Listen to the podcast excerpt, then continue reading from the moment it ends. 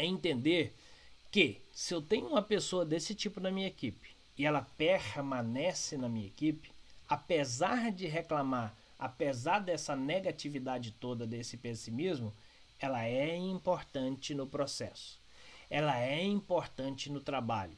Ela é importante nos resultados que têm sido alcançados e nos resultados que eu quero alcançar. Porque se ela não for importante, a gente não precisa aprender a lidar com ela. Se eu tenho na minha equipe alguém que não entrega resultado, alguém que não está demonstrando potencial, alguém que não é não está interessado em crescer, evoluir, entregar resultado, e além disso ela é pessimista e reclama demais, eu pergunto por que, que eu estou com essa pessoa na minha empresa. Não faz sentido. Ela está puxando para trás o tempo todo.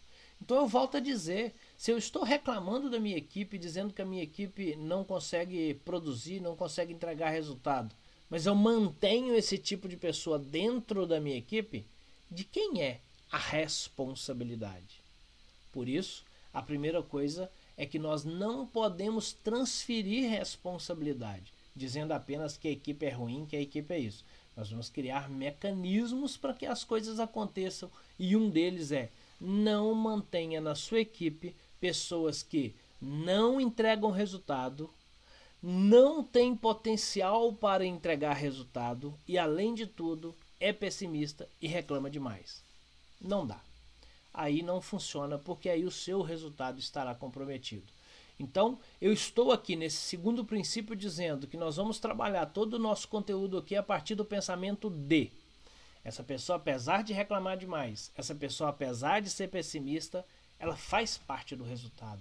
Ela entrega resultado. Talvez seja um vendedor de que vende muito, reclama o tempo todo, mas vende bem, ou vende no mínimo mínimo necessário que eu preciso para as minhas metas. É uma pessoa que bate sempre meta.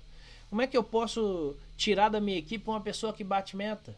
Se eu estipulei para ela que ela tem que vender e se ela está vendendo, se for da equipe de vendas, como é que eu posso dispensar essa pessoa, mesmo que ela reclama, mesmo que ela seja pessimista, mas ela está entregando resultado? Então, o que, que eu, como líder, preciso fazer? Resgatar essa pessoa, trazer essa pessoa para um pensamento diferente, trazer essa pessoa para ser mais colaborativa, trazer essa pessoa para ajudar e conseguir mais resultado.